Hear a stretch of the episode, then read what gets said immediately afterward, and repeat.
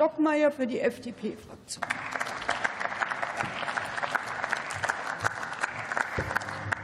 Frau Präsidentin, meine sehr geehrten Damen und Herren! Zur klimaneutralen Wärmeversorgung gibt es aus Stadt und Land in Deutschland aus den letzten Wochen und Monaten schon viele vielversprechende Nachrichten.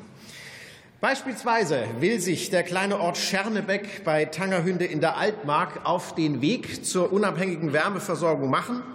Dabei wird Agri-PV eine große Rolle spielen, wahrscheinlich auch Wärmepumpen und Hackschnitzel.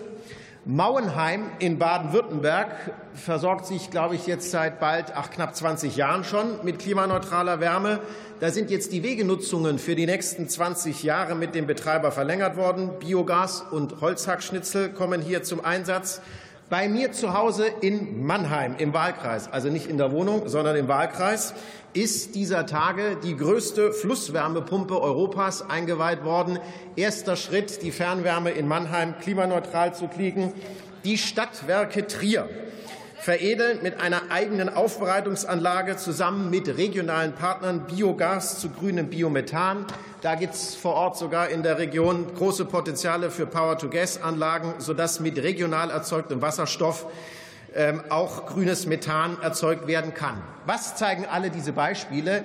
Dass wir auf dem Weg zur klimaneutralen Wärmeversorgung ganz richtig unterwegs sind, wenn wir die Entscheidungs Kompetenzen vor Ort stärken. Das machen wir mit diesem Gesetzentwurf zur kommunalen Wärmeplanung. Das ist uns Liberalen ganz besonders wichtig, denn Deutschland kann mehr als All Electric. Deutschland kann Wärmepumpen, Deutschland kann Biomasse.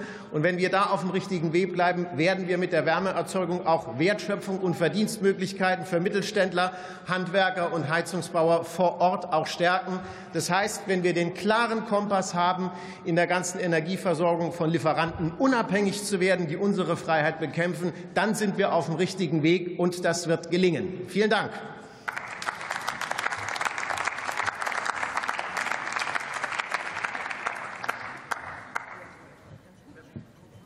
Das Wort hat Andreas Jung für die CDU-CSU.